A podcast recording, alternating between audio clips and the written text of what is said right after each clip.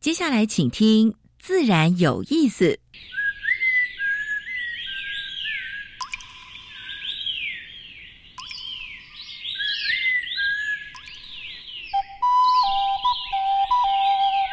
大自然是最能启发人心、最迷人的教室。透过鸟语、虫鸣，顺着山峰、水流，教给我们自然万物的盎然趣味与生命智慧。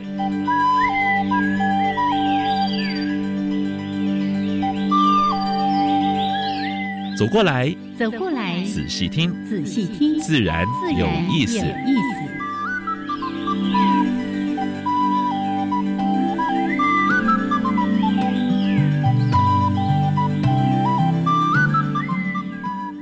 Hello，亲爱的听众朋友们，大家好，欢迎收听教育电台。自然有意思，我是平四，我是燕子，燕子。嗯，最近立冬之后进补料哈，哎，天气早晚的天气真的是，哎，真的比较凉。你有补到吗？哎，我有补一点点。那天怎么炖了一个乌骨鸡？特地特地今年今年特别，然后把那个孙子都带进来，一起大家全家一起吃。会揪一下 啊？下一次。所以天气是变暖，所以早晚的话要添衣啊。但是呢，有时候我们知道秋天秋老虎啊，对不对？所以那个洋葱式的穿法还是注意一下啊。但是早晚一定要稍微包紧一点。没错，这个洋葱式的穿法，我已经说了很多次了。是的，好，来这个大家呢自己。保重自己的身体健康。那在我们的节目的一开始呢，会为大家安排两个小单元。第一个单元是自然大小事，跟大家分享过去一个礼拜全世界跟台湾有关于生态。环保还有呢，农业方面比较重要的事情。嗯哼，第一个当然是台湾 special，我们所介绍的是台湾的特有种，或者是珍贵稀有，或者是濒危种，或者是已经绝种的动物。我们介绍过蛮多种，包括绝种的，对不对？哎，哎，今天要介绍的这一种动物哦，这一类我们很少讲到。对，嗯，哎，这类动物的话，要先。哎，提提示一下吗？哦，小时候其实还蛮常见的。现在呢，你要在都市地区看到它不太容易。但小时候呢，妈妈就会说夜港打高 天牛嘞，它那个哇，那个触角很长，触角好长啊！你抓它的时候会细细刷刷的那个声音。哎，大家小时候都玩过了。我最近去那个婆罗洲。那个天牛哦，你抓它，那体型很大，哎，那体型很大，哎，对对对，那那那那是摩擦摩擦发出的声音，超大声的，然后我们就哦，好 印象很深，对对对对，而且色彩很漂亮。因为那热带地区的那个种类太多了，而且大型种类太多了，非常漂亮。对对，台湾的其实也不错，台湾大概有五六百种的天牛哎。哦，对，是啊，但是呢，我们怎么很少讲呢？来，今天讲一个，好，特有种，特有种啊。好，那今天的主题呢，我们再一次的邀请到苏立忠先生，这个是学昆虫，然后去推广食农教育这一块的，没错，也做的有声有色了。对。我们不是只是要吃好吃，我们还要知道我们吃的是什么，这个食物从哪里来，对，它怎么样耕种的，怎么样饲养的，对，这很重要。对对对对对，还有有没有产销履历，对不对？哎，现在正儿正在推动，对不对？当然现在也有有机的产产品认证啊什么的，哎，还有友善的啦，有蛮多的品牌啊，对。好，那这个主题时间再来聊，跟苏立忠一起谈。哎，就先加入第一个小单元：自然大小事。风声、雨声、鸟鸣声，声声入耳。大事、小事、自然事，事事关心。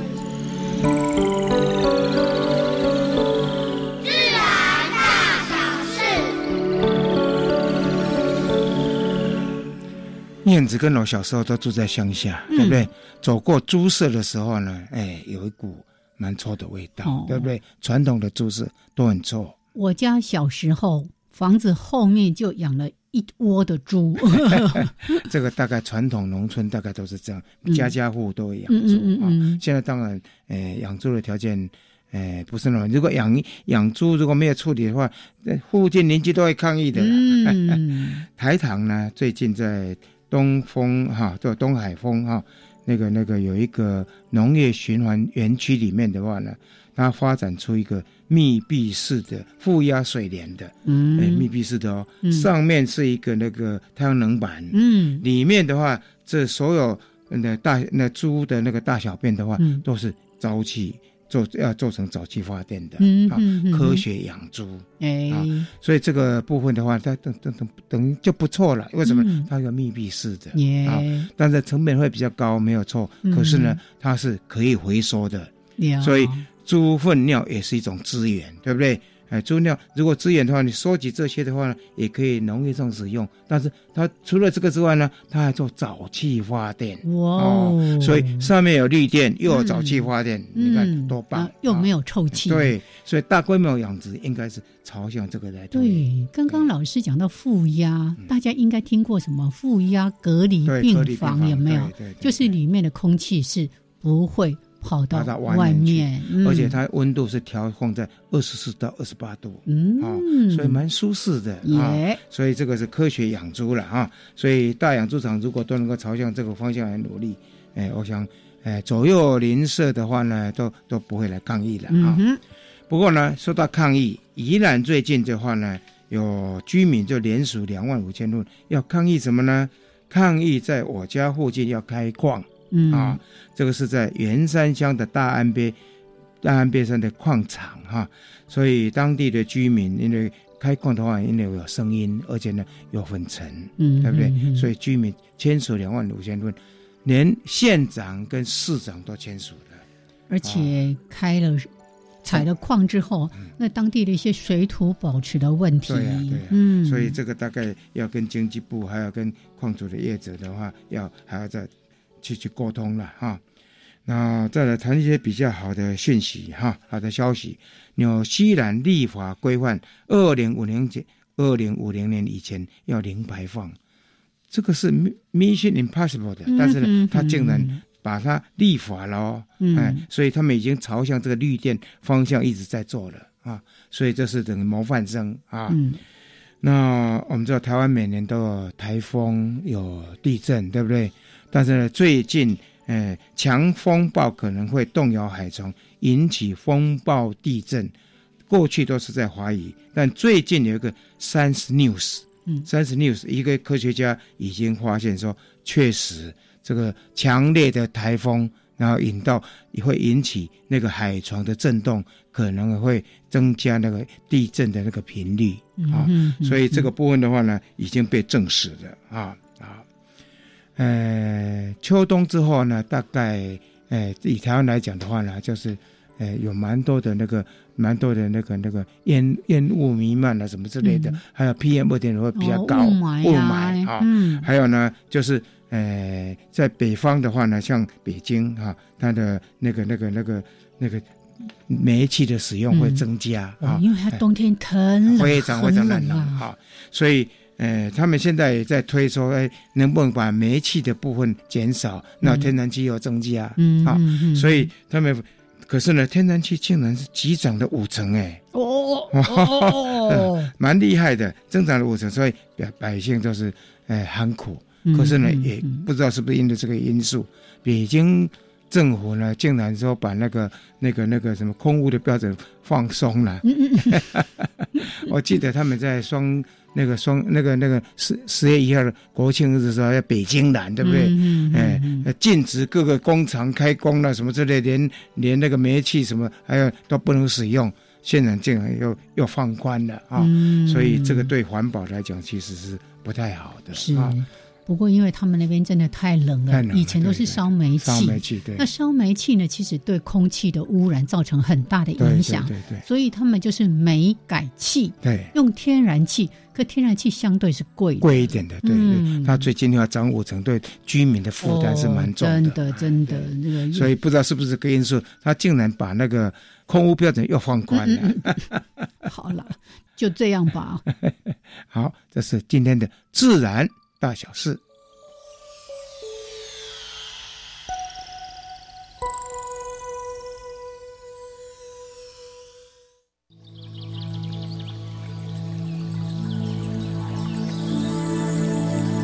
别的地方找不到。别的地方看不到。别的地方听不到。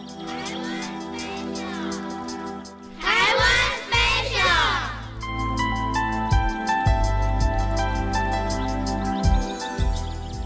好，欢迎朋友们继续加入教育电台，自然有意思。我是杨平视，我是燕子。哎，燕子刚才说要介绍天牛类，那到底是什么样的天牛？天牛在它甲虫里面算也是蛮大的族群哈。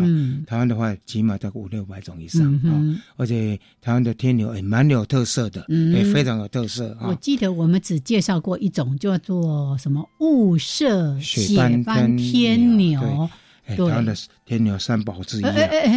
今天要讲的这个也是 三宝之一。这个跟我们传统上大家小时候常见的，在柑橘园里面的常见的新天牛，嗯嗯，那个是小号的，这是稍微大号一点。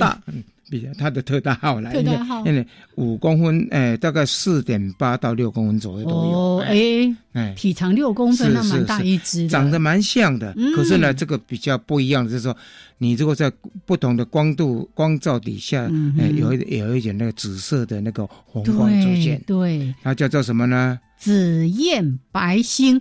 大天牛，相当大型的天牛，嗯，所以这个是在野外的话呢，蛮多采集天牛人，或者是呃喜欢昆虫人呢，嗯，不管是拍照或采集，都很喜欢的啊。是，刚才讲过的天牛三宝有三个，就是雾色雪斑，还有一个呃紫燕白星天牛，还有一个黄纹黄纹天牛，对，这是所谓的呃天牛三宝之一了。是。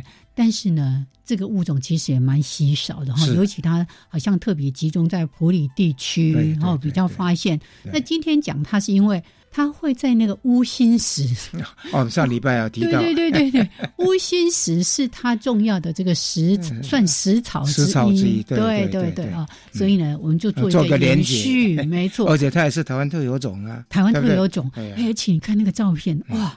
在光线之下，那个那个紫啊，真的是非常漂亮，美丽的不得了。你在野外看到活生生的，那当你把它抓在手上，那个哇，那个那个那个感觉是完全不一样的。但是呢。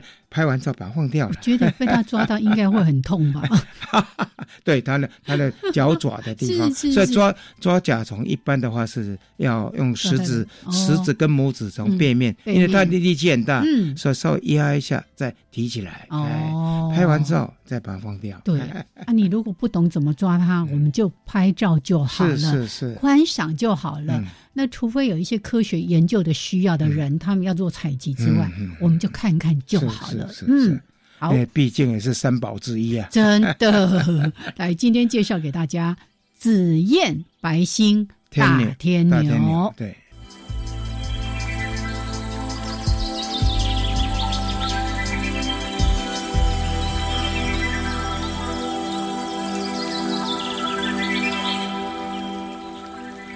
好，欢迎朋友们继续加入教育电台，自然有意思。我是平世，我是燕子。嗯，哎，我们今天呢邀请到一位。之前来到节目当中，我们一直念着说哇，一定要再请他来，一定要请他来。村工作室的负责人之一。是。哎苏立忠来，我们今天再次邀请到立忠，Hello，Hello，Hello，Hello，大家好。嘿，因为我们杨老师他作育英才哦，他对于每一个学生或者是在从事这些生态啦、食农领域的人，他为什么一路会走到这样的一个情况，他都非常的好奇，很想要知道，然后也可以借由我。我们来宾的分享，对我们的收音机旁的听众朋友，在教育您的孩子，或者您自己本身在一些性向上面的一些抉择，能够提供参考。对，或者是你的孩子，嗯，已经进到一个阶段要念研究所，他是不是会转行之类的？转行之类的话，做父母的一般都会担心。嗯啊，哎，你你可以掉落，都未知的，对不对？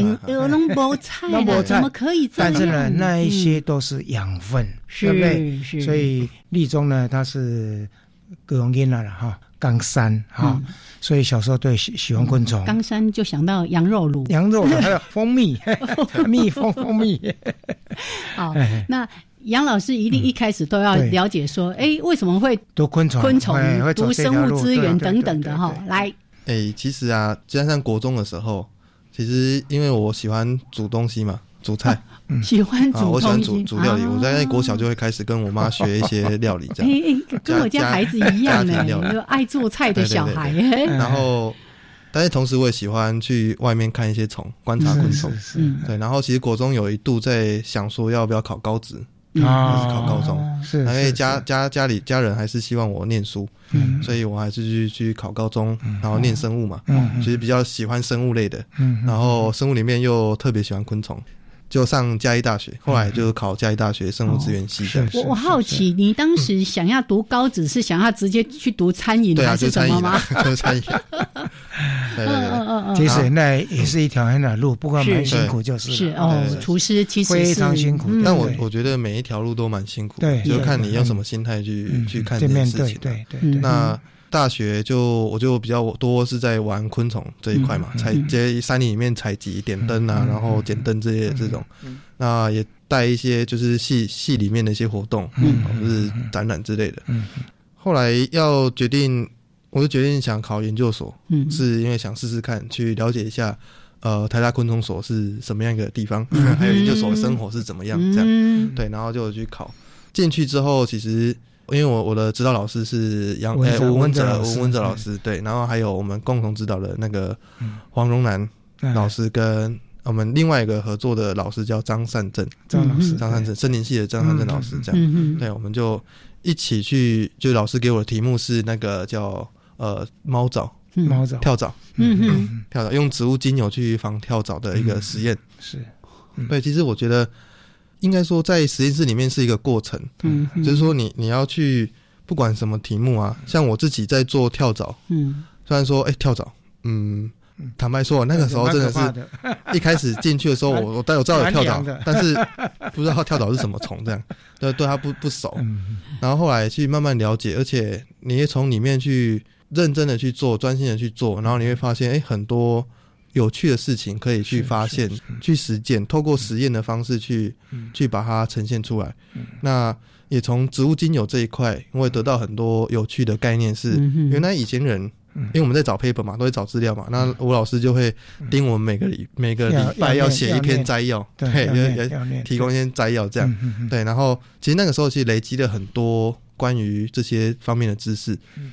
会发现哎，其实古人在用精油，嗯他们其实不是萃取精油，它是烧植物嗯。熏香，因为以前有嗯鼠疫啊，嗯。有一些瘟疫啊，或者是疟疟疾等等，他们就会用这种有香气的植物去烧去驱赶，嗯。然后跟这些植物的刺激代谢物，就所谓的可能精油是其中一部分哦，这些内容，植物的里面的内容，嗯。它可以协助人体有一些生理反应嗯。啊、生理的现象，比如说抗发炎的抗菌啊，嗯或者是一些缓和情绪等等。哦，那个针灸，嗯，灸就是这样的一个哎类类似类似类似，对类似。其实我发现那个时候才发现，原来虽然我念昆虫，嗯可是我发现另外一条路，发现植物其实很有趣，嗯。植物的内内含物，因为我们那时候还有玩那个什么 GC-MAS，对 对，去分析植物精油的成分嘛，对，然后就发现，哎，其实成分有非常多有趣的事情，每一个过程其实都是个养分。对，虽然说研究所毕业之后，我决定要去做做餐饮业，嗯开餐厅，嗯嗯但是这个概念跟学习到的东西其实都没有去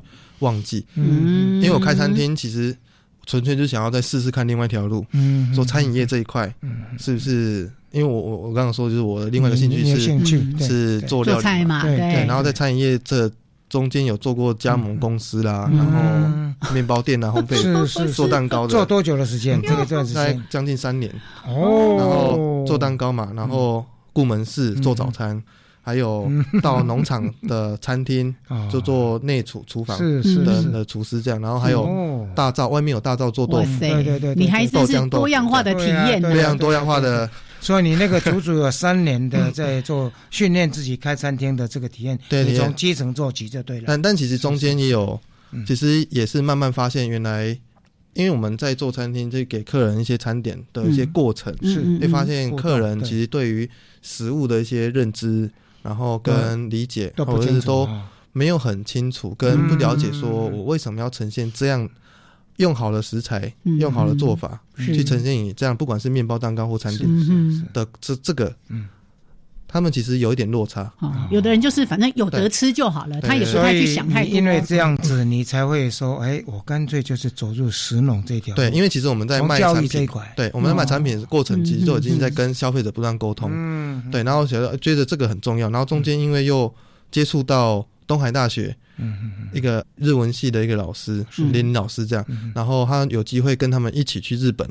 做交流，奈良大学做做交流这样，然后就发现，哎，原来日本人对于食材这件事情其实非常重视，做的很很深，而且很重视他们文化等等。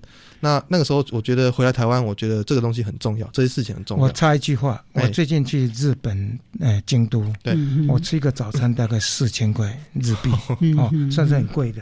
我在那边等很久，等到半个小时以上。我面对的厨师，一般我们这有酱菜嘛，对不对？那个酱菜里面大概有二十种东西。厨师一片一片拿拿镊子从里面。那最后连那个花，就是用用不同的花来装饰装饰，二十种。那就是我觉得等很久，就是一个艺术不光是艺术，它就是这个食材，或者他说啊，这个是等于有有什么风味，所以一定要这样煮。哦，那一餐的话呢，四千块的话呢，我就觉得哇，值得，贵，但是值得，就是这边做事情非常的用心，而且他一滴的汁是这个汁从哪里来的？对，这个汁他也跟你解说。对。啊，所以这个就是美感，美感在这个地方啊。对，所以先其实那个时候就发现，哎，我们是不是可以先从教育观念先建立起？是，所以才决定从餐饮业离开，然后到台北。是，原本是想要自己先开课，因为我认识那个好时机的的老板嘛，徐老板，然后就想要在他的空间开课这样，所以就开一些体验手作课程。但是从体验手作课程里面教大家食物的观念。我开的第一堂课是教做豆腐。哦，你会做豆腐啊？因为我在农场餐厅做餐厅，但是我同时也是有在大灶烧柴煮豆浆做豆腐给餐厅用的。是是，所以我后来就是开第一堂课是豆腐，然后后来就陆续开了很多食物相关的一些体验手作课程。可是从食物里面去选一个主题的饮食的一些脉络放进去跟大家分享，然后也因为呃前辈的牵线，我们才有办法认识现在伙伴。是是是是，对，然后后来。跑到生态这一块，是因为还是不能忘情过去？哎，对，在野外抓虫的经验，对，这是一个。然后再来就是，那个前辈就跟我讲说，他觉得我在做这种吃的，好像没有那么适合。嗯哼，因为他觉得我应该要发挥自己的专长，就是昆虫跟生态这一块，被点醒了。对对，所以我的专业好像。还可以从别的这个对去发展哈，不只是自己喜好的那个餐饮的部分。好了，这里我们先卖个关子，休息一下，一小段音乐，还有两分钟的插播之后回来。我真的刚听了实在是太着迷了，一个爱做菜的大男孩，掉到昆虫的这个领域，然后经过了这样子绕一圈。而且就有非常丰富的这些经验。虽然那个以前的那个父母可能说啊，几年我，你在西野头给啊那，好，但是每一个都是他的养分哈。好了，我们待会儿再继续来聊这个话题。星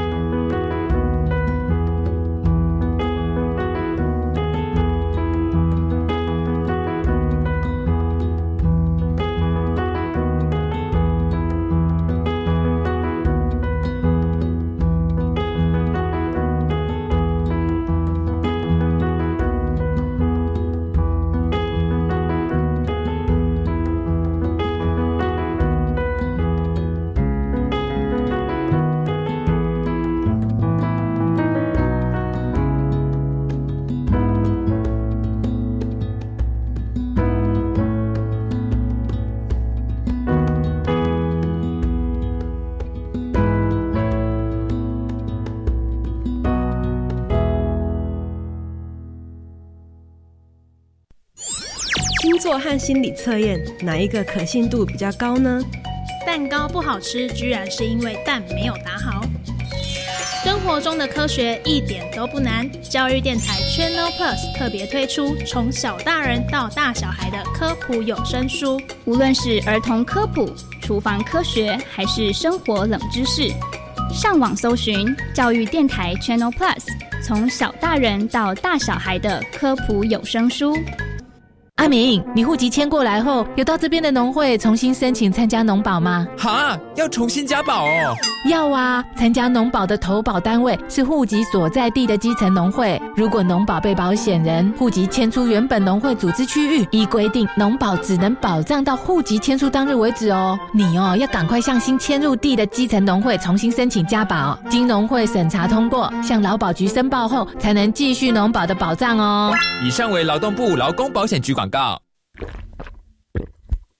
哎，你又喝手摇杯当午餐哦，很不健康哎。反正热量跟一顿饭差不多啊。含糖饮料只有热量，没有营养素，而且饮料里的糖吃多了，不只会让人变胖、长青春痘，还会影响身体健康哦。什么这么严重？你怎么知道的？因为教育部学校卫生资讯网的减少摄取含糖饮料教学手册有教我们减少糖饮，健康没烦恼。以上广告由教育部提供。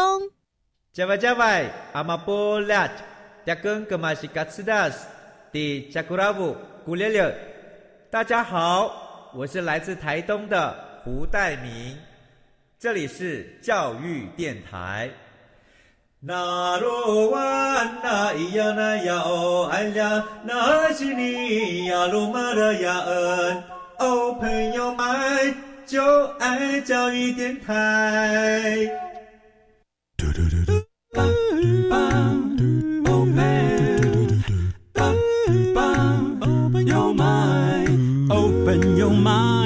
就爱教育电台。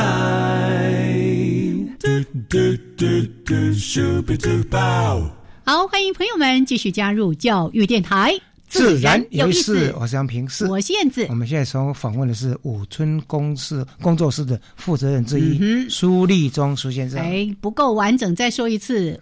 五村石农工作室是是是是是，对他其实还有开青草店哦，等一下再讲，待会儿有时间再来讲，很精彩。好，哎，刚才说到了哦，其实这你三年多的时间在从事餐饮业，你会有感受到说我们的消费者，就是这些饮食大众，好像对吃这件事情不是那么讲究。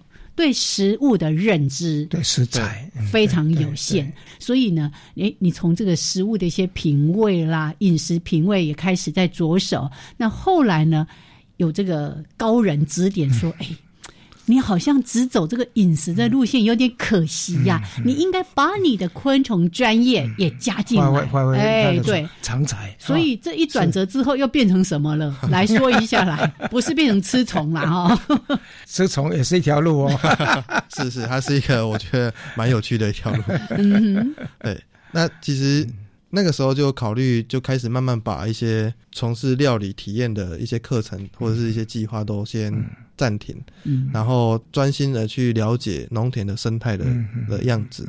那其实那个时候在查资料啊、阅读啊等等，就发现，哎，其实台湾累积的的东西都还不算多，但国外已经开始有一些慢慢累积。因为其实农田里面的生态的概念其实是蛮新的的一个一个概念，这样。那以前的概念就是要除之而后快，对，看到虫。非杀不可。对，那其实花改厂也其实也也做了蛮多一些累积跟实验，这样就是慢慢去看。然后我自己也想要实践，到底了解土地是什么样子，所以我就一开始就是有些机会认识前面刚刚讲的种苹果那个农民，那时候就自愿去那那边免费帮他做调查，这样然后认识，然后去了解他的一些状况，然后慢慢开始累积。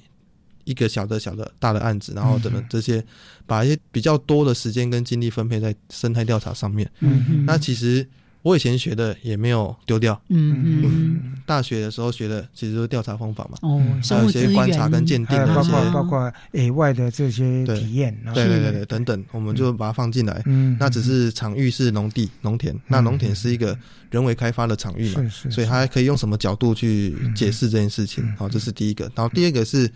做到比较后来的时候，因为开始做了调查之后，我有很多资料，嗯哼那但是这些单位啊都希望我去跟农民分享，嗯要怎么让他们知道这件事情哦，嗯。那个有难度，啊，所以那个时候其实我慢慢的在训练自己，把自己是昆虫人、科学人的角色，是。用比较别人听得懂的话，嗯。其他一般人或是农民听得懂的语言方式，嗯。讲出来，然后呈现出来，然后就开始那个时候就慢慢练，甚至我也有到呃花莲呃港口部落一个阿美族部落，嗯。跟部落的姨娜们，就是阿姨、啊阿嬷们去分享虫虫田里面的虫虫，因为我有个计划是在实体品做调查嘛，是是是，讲虫虫这件事情，然后就要想办法让阿嬷们能够听得懂讲虫虫这件事，啊，那个有难度啊，所以就是，反正那个那一段时间，其实就慢慢训练自己。哎，有一些农民如果没有耐就少年的，你莫讲啊啦，啊，我糖很济，啊，啊你药啊，你干讲对一支药啊，干喷喷的就好啊啦。真的哎真的。所以，你面对农民，常常也你要按住自己的性情。他只关心我怎么样把我的水果、把我的这些什么蔬菜啊、稻米种好，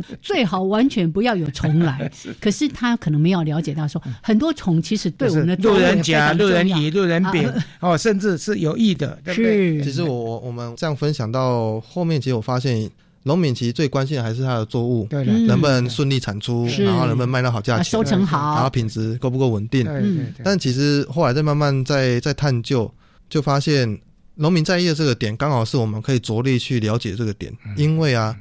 好的环境、好的管理方式是可以生产出好的物产的，是是是，所以我们其实就我我在讲的方式，其实有有一点会反过来讲，嗯我先从好的物产开始讲，是。讲它的味道，讲它的内容物，哦。所以这方面的东西就会再拉回去倒回来我研究所倒回来讲。研究所 学的东西，是就是植物的精油分析植物内含物这些事情。嗯嗯嗯，那我觉得这个都是累积养分，就像刚刚杨老师讲的，它是一个养分的累积。对对对对，然后到之后你可能有机会会再用到前面的对东西，这样。没有错，对对对对对。没绝对没有白学的，大学这种叫绝对没有白学了。对。对，我我以一个那个饮食者的角度嗯哦，在听刚才立中说的这些内容，有时候我们买到一些菜就觉得。无味，无猪味，你知道吗？就是可能吃起来烂烂的，或者是脆脆的或者是有甜味，像水果就哎有甜味，但是没有以前没有那个风味，没有你刚才说的那种厚实的丰富的滋味儿，对，都没了。那我们现在重新回来，嗯。让他们找到食物的这个丰富的味道对。哦，然后再去看我的这个环境管理啊对需要一些什么样的需要什么。哦对，有时候哦有可能是品种的问题，是。因为品种可能它的选育种就是为了这个特性去做的，嗯哼。那也无可厚非。但我觉得是，如果当消费者大家能够更喜欢多风味层次的食物，嗯。更了解吃食物的这件事情，是。更了解他吃的东西，耶，我觉得他就是有办法有一股力量可以去往回推到生产者，甚至到环境。所以我们就讲，后来我还在讲生态，我都不会一开始就讲，除非这个单位就是专门要我讲农场生态，我就会只讲生态，不然我通常把生态放到最后面，啊是是会用一些体验的方法，然后让大家认识食物的味道，是然后然后再来是去环境体验玩一些东西，然后最后才讲到生态。耶耶，所以你们现在的授课大体上来讲，就是以教育为主，然后是用体验的这个部分。哎，教但是还是要收费啊，还是要收费，还是要赚钱的。啊，农民如果找你们去，你们一样帮你帮他的农田把脉嘛，一样要收费嘛，对不对？要要要要，哦我们就哎什么叫农田把脉是怎么个把法？也 是没有到把脉那么夸张啊，就是就是会去看农地的一些状况啊，然后它的生态状况，然后是是土壤，但土壤其实我们还在学啦，嗯但有些我们不懂的部分就会引介给一些相关的专家业专专业比如说土壤的部分，嗯。我大概只能看到一点点，可是专业的像有一位陈老师、陈信忠老师这样，他就是这方面的专家，嗯那就会请，如果他们农民真的有需求，就会请他跟他联系。去去请他去协助这样，嗯因为农民还是比较在意他生产的作物健不健康，是是，然后生态它的生态是比较后面附加的，嗯这是蛮一般的，观念。其实让农民重视生态这块就很难呢，嗯。真的。所以我们那时候就是讨论了很久，就是决定从从食物的味道品质开始。如果你能提升它的品质，它卖到好价钱，嗯。这个品质的背后是因为好的环境是生富裕出来的这个味道，这样。是。哦。对所以就先教育社会大众，对让大家知道说，哎，当我们在采买，不管是蔬菜、水果，或者是你的这些什么米麦啊 等等的东西，你怎么样注意到它的风味的丰富性？丰富性，然后再讲到文化，因为文化对人类来说是比较能够亲近跟了解的。是文化那个地区是不是有个深深深入的客家文化？嗯啊，部落是不是有部落的采集，或者是祖灵文化？嗯这些都是我觉得很扣住当地的。要能够把这个能够扩上去，然后变成地方的特色啊，这个是未来在做行销方面应该是更重要的。台湾也开始慢慢在起步，在开始很多一些年轻年轻一辈的的人开始注意地方的这些文化或者是对有一点可能要提醒一下哈，因为在做这个过程中，我以前在试过。嗯嗯，四国很多桥嘛，啊，人家讲的是日本日本的四国，它一个桥啊，经过一个有都有 bus station，嗯，每一个地方的物产都不一样，对，而且你要买这个物产，你到下一个站是买不到的，地区限定，地区限的，地区限定的啊，所以他也不会说啊，我这个地方因为量产就随便乱卖，不会这样子，对。对对，所以。可能你在推广过程中也要告诉农民这一点。对，那这个是其实是我觉得在日本那边呢，他们是有农业类似台湾农委会那个组织，嗯，他去去做一些地区限定的物产的一些计划，这样子，这是日本官方有在做。是是。然后因为日本他们其实你要做到很地区性很深的东西，就要去讲到文化，当地文化，因为当地的文化比较深度的文化，它才能够抓出那个文化会使用的食材，嗯，跟自然的东西。是那。这样跟文化深度结合的的内容物才会是地区性。我们以前民众都有一个很深、更根深蒂固，你不讲碰柑，你讲对酒业，嗯，万林碰柑有没有？你万林碰柑啊，国家著名啊，哦，啊，现在万林老碰柑，对吧？所以那个需要文化复兴哎。我我只知道园林是出产蜜饯，对呀对呀对呀对呀。啊，有可能是碰柑，那碰柑他们会不会在什么祭典拿来做加工品，或是拜拜，或者是怎么使用？我们团队都会想要去了解跟运用，或者分享的部分。像刚才提到地区的特色哦，有时候我们到一些旅游地区，例如说你去九份，我就觉得好可惜。嗯，除了藕泥啦，那个什么，有一些比较有特色，你就几乎发现每一间店都卖的东西都一样，在九份呐。在日月潭呐，在什么地方你都买得到？对，所以没有那种我非在这里买不可的理由的时候，大家就想啊，这戏给东吴，那我就不买了哈。其实很可惜的。以前不是有在推什么一乡一特色嘛？一特产吗？其实一村一特产，那个是没有成功。对，那没有没有成功。那刚才提到的说，哎，如果是社区居民，他们也开始自觉，然后要发展我们这个地区的特色，哦，我觉得就太棒了。对对对，有没有像现在你在参与的过程中，也发现已经开始在做这样的事情？有没有？嗯，我我觉得现在是开始有些地方已经真的在做做这些事情，但。我有点没有那么清楚是，但我知道有啊，要查一下资料，就是记忆力不是很好，但有人在做。对，那我们最近就是刚刚讲的接触，嗯，生态厨师那个计划的那两位老师，他们其实现在就是生根在，他们想要把部落，因为部落其实有非常深的、深厚的这些所谓的才文化、祖灵文化，对，非常深厚，而且非常有内涵。嗯，那跟自然共生、永续，以及他们很深的这些饮食文化。那他们怎么去协助，让大家一起去把它共创出来，嗯，去把它变成是一个呃一般人都能够理解跟接受的这种文化呈现方式，对。对，然后把它做出来。每个地方就是一个台东，就是台东的什么台湾族的独特的，然后卢凯族等等这些，然后阿美族有阿美族的特色，是是是，对这些不同地区不同地区特色，因为每个地方的。地质地形环境都不太一样，是。它的物产生态不一样，嗯嗯，啊，所以他们人的生活方式就不一样，嗯嗯，所以把所有的不一样可以结合起来。其实台湾就是一个多样性很高的地方，真的，哎，而且最近你看外来的新住民。新住民这么多，对不对？所以现在什么越南特殊风味啦，缅甸特泰式的，对不对？这边也就是会有蛮多不一样的演进的过程，对，那个地区限定是季节限定，对，不要说一个高。地菜我一年四季 都一定要吃得到这样子，所以就会造就了很多的高山农业的问题，对不对啊？好，来，那这个段落我们先跟这个立中先聊到这边，稍微休息一下，一小段音乐之后回来，我们还有更多的故事来说给大家听。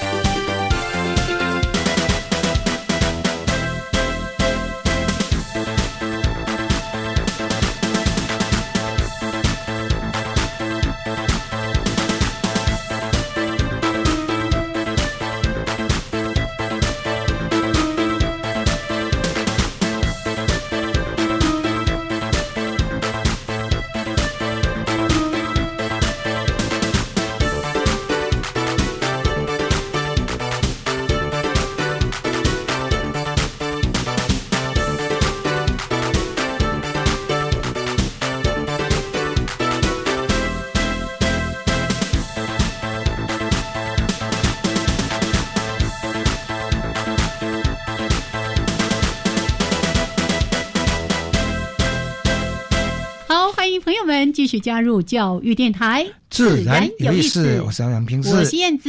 嗯，我们今天访问的是五村石农工作室的朱立忠。哎，刚才呢，在音乐当中就想说，哎，这个时候聊这个话题，好像有点这冬天或者天气冷的时候都不会想到要喝青草茶，可是没关系。冬天还是有少数的一些茶，热喝热茶。对，立中还是念念不忘要要开餐饮的这个念头。哎，其实刚才我们也在聊说，这也是他在谈农田里面的这个全食物的这个概念是非常有关系的，因为。这些杂草啦，哈，杂草，就全部把它掏掉、给它撤掉，下哈，很多都可以拿来煮青草茶。而且立中还跟那个朋友还合开一个青草茶店，我就觉得太有趣了。来说一下野草的运用，哈，对不对？嗯，野草啊，其实在我们在做五村的时候，其实就已经开始在玩一些野菜嘛，嗯，跟或者是植物的一些运用哦，体验的运用这样。是是，那。后来开青草茶、野草茶店哈，其实因为了解野菜食用的部分，然后就有机会去万华社大上翁翁义成老师的青草学，是。特地要去上这个课。其实我想要就想要了解青草 青草学这一块，那就是上社大跟翁老师学嘛。然后我因为我自己在做田里面的调查，也会去记录野草种类。我就可以顺便复习学习，就哎，我原来这个田里面有哪些东西可以可以用。的，对，哎，因为我知道野菜有些东西会拿来吃，可是有些不太认识的草会拿来做青草药，就是上青草学这样，然后也上了大概一年半三期的课程，然后后来有机缘就是，呃，我女朋友她们家有个店面。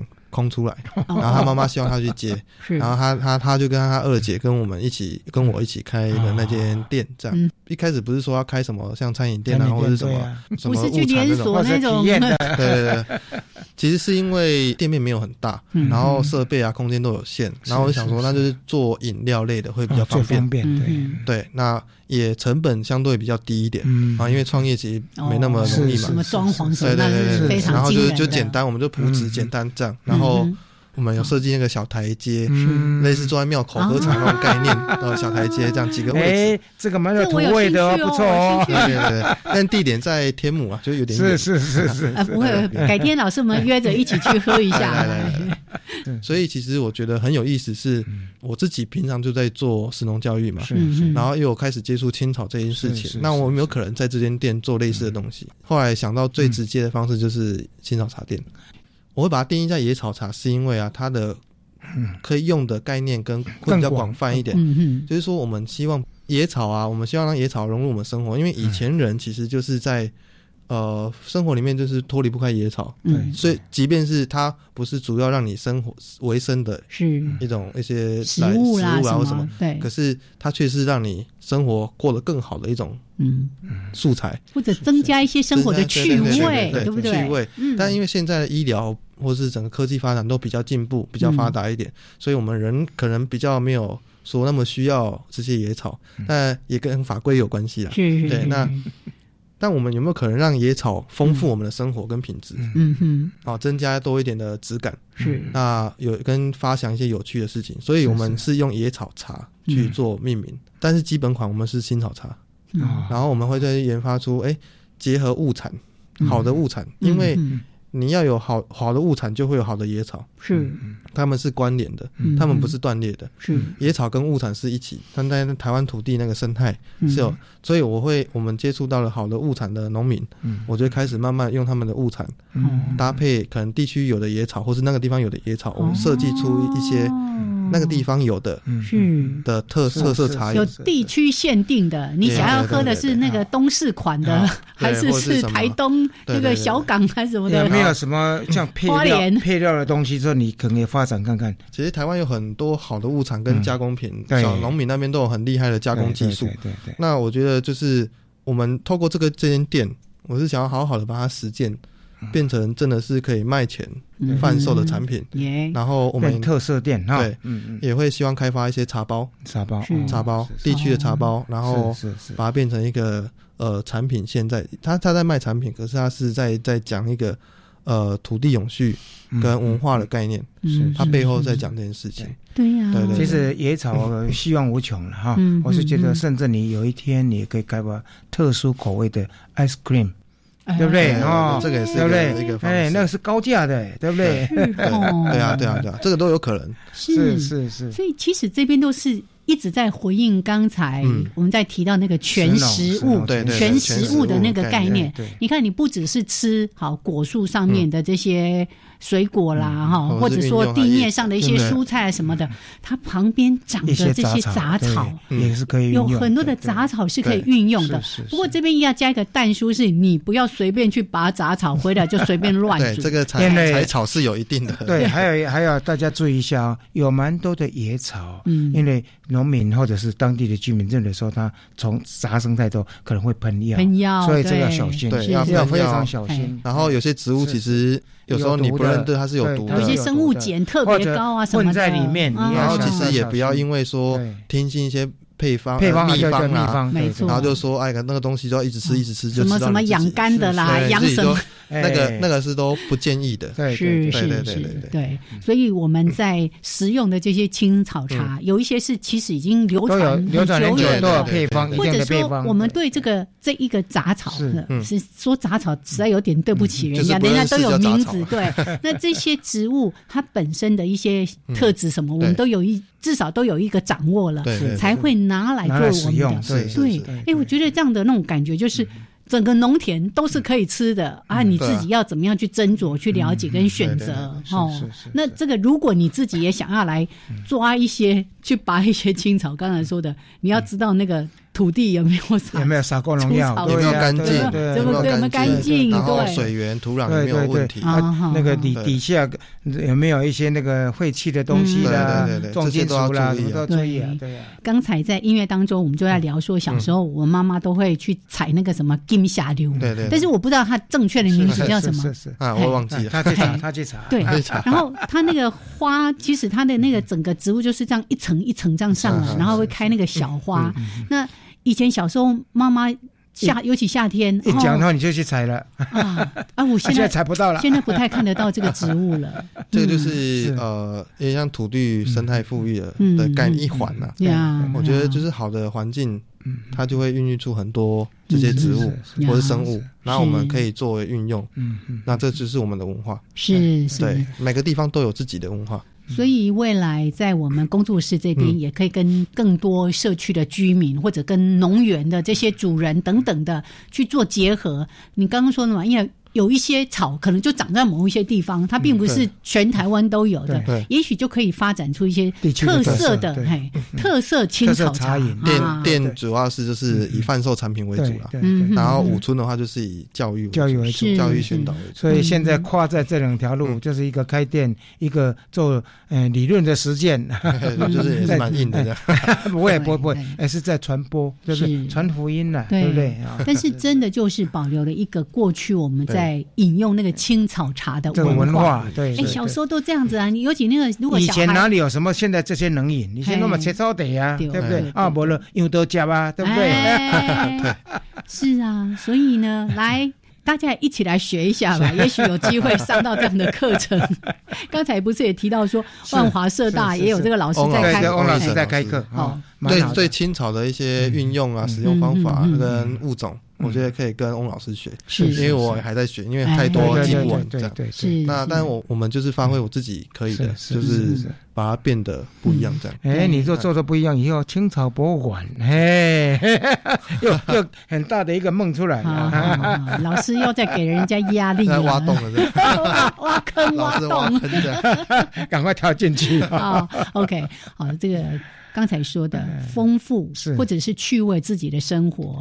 那有以前有人说啊，为什么它会是野草，不是作为我们的食物？就是因为诶，某一些野草本身它的有一些药性呃药性，或者是它一些成分，可能不是我们嗯人体可以经常去食用的等等的。那我们要有一些基本的了解哦。那我们也来欣赏这样的过去从远古远古以来发展的这些野草的文化，哦啊，有机会妈妈也可以煮一下那个青草茶，尤其夏天，嘿，哎，冬天有青草茶可以喝吗？啊，秋冬有吗？我觉得冬天呐，因为是身体燥热，其实基本上一年四季都会有。哦，你冬天，而且有些人冬天特别喜欢累积一些油脂，是，或是。糖类的食物，是像炸的啦、甜点啊这些高高热量的东西，那这些东西其实就容易上火。